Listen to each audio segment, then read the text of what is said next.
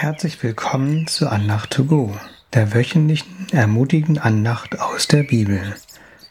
Wie schafft man es, in einer stressigen Woche sich doch Zeit für Jesus zu nehmen? Es geht in dieser Andacht um göttliches Zeitmanagement.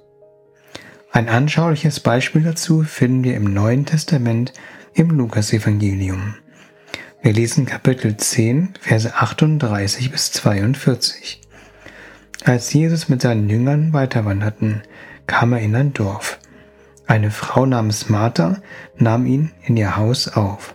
Sie hatte eine Schwester namens Maria. Die setzte sich zu Füßen des Herrn und lauschte seinem Wort. Martha aber wurde durch vielerlei Dienste beansprucht. Sie trat hinzu und sagte, Herr, kümmert es dich nicht, dass meine Schwester die Bedienung mir allein überlässt? Sag ihr doch, dass sie mir helfen soll. Doch der Herr antwortete ihr, Martha, Martha, du machst dir Sorge und Unruhe um viele Dinge, aber nur eines ist notwendig.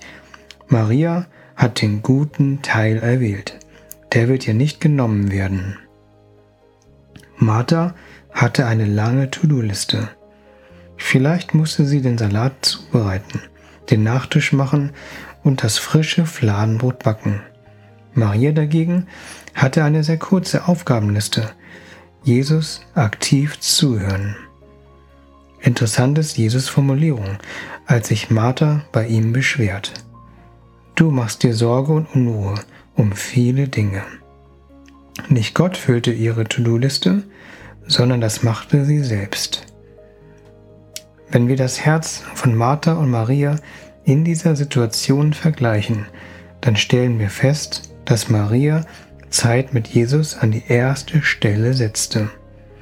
Vermutlich hat Martha ihr mit Blicken, Gesten und Mimik oder sogar mit Worten deutlich gemacht, dass Maria aufhören sollte, Jesus zuzuhören, damit sie Martha helfen kann. Aber Maria blieb dabei und schenkte Jesus volle Aufmerksamkeit.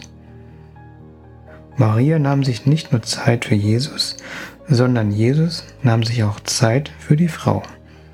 Der Sohn Gottes sagte nicht zu Marthas Schwester, Lass mich in Ruhe, ich will jetzt etwas essen. Gott hat immer Zeit für uns. Wir sind diejenigen, die oft keine oder wenig Zeit für Gott haben. Ein Prediger aus Quebec, Marc Lecomte, sagte vor kurzem, Gebet ist nicht wie Brokkoli, sondern wie ein dreistufiger Schokoladenkuchen mit Eis. Es ist ein Nachtisch, es ist ein Privileg. Gebet und auch Bibellesen sind keine Punkte auf der To-Do-Liste, keine Pflicht, sondern es ist ein Vorrecht, dass wir mit Zuversicht zum Thron der Gnade hintreten dürfen, damit wir Barmherzigkeit erlangen und Gnade finden und Hilfe zur rechten Zeit. Das steht in Hebräer 4, Vers 16.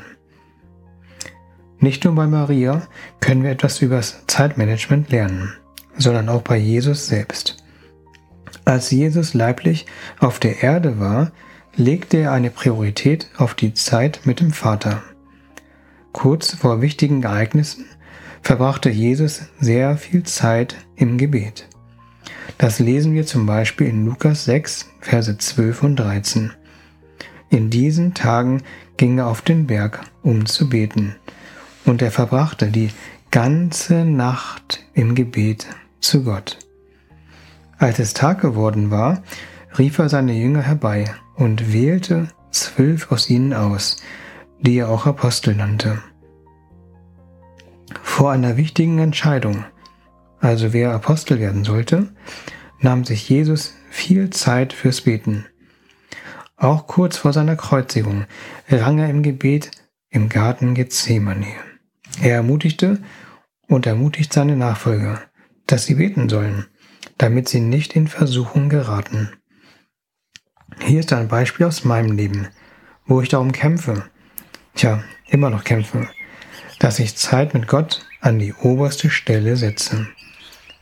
Es ist eine stressige Woche. Viele Termine stehen von der Arbeit an mehrmaliges Schneeschippen und unsere Steuererklärung, um nur ein paar Beispiele zu nennen. Rechts. Meine Frau ermutigte mich, doch einfach Jesus mit Liedern zu loben. Ich fühlte mich zeitlich unter Druck und dachte, dass ich keine Zeit dafür habe, denn ich muss doch noch dieses oder jenes machen. Außerdem muss ich ja noch eine Andacht über göttliches Zeitmanagement äh, anfertigen. Meine Frau überredete mich trotzdem, ein paar Lieder über Gott zu singen. So sangen wir das alte Kirchenlied Turn Your Eyes Upon Jesus von Helen Howard Lemmel aus dem Jahre 1918. Ich lese mal einen Teil des Liedtextes vor, der mich so angesprochen hat. Erstmal auf Englisch, dann auf Deutsch.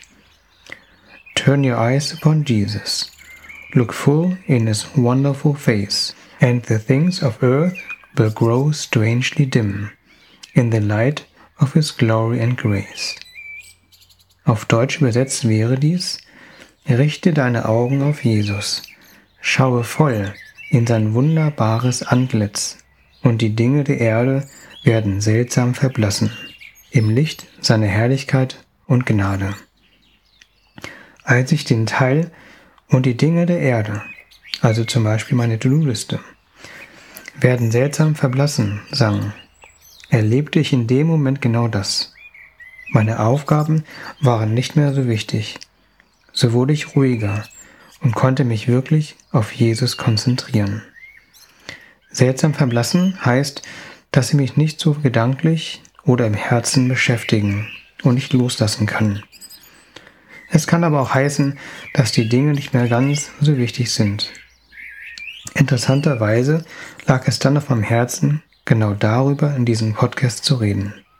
Das war so, als ob Gott sagen würde, hier ist eine Idee für Andacht to go. Selbst wenn Gott mich nicht belohnen würde durch Ideen, ist er es wert, dass wir uns Zeit für ihn nehmen. Denn er nimmt sich auch Zeit für uns. Er gab sein Leben, um uns Vergebung der Sünden zu schenken. Ich bete kurz. Jesus, lehre uns dein göttliches Zeitmanagement. Hilf uns, Zeit mit dir, im Gebet, im Bibellesen oder dich im Loben, an die erste Stelle unserer Prioritäten zu setzen. Zeige uns, dass deine Nähe uns füllt. Hilf uns, den guten Teil zu erwählen, nämlich dich auszusuchen. Amen. Danke fürs Zuhören. Ich wünsche dir eine Woche, in der du dir immer wieder Zeit für Jesus nimmst und dass du den göttlichen Schokoladenkuchen entdeckst. Lass es dir schmecken. Bis nächste Woche. Auf Wiederhören. Dein Kai.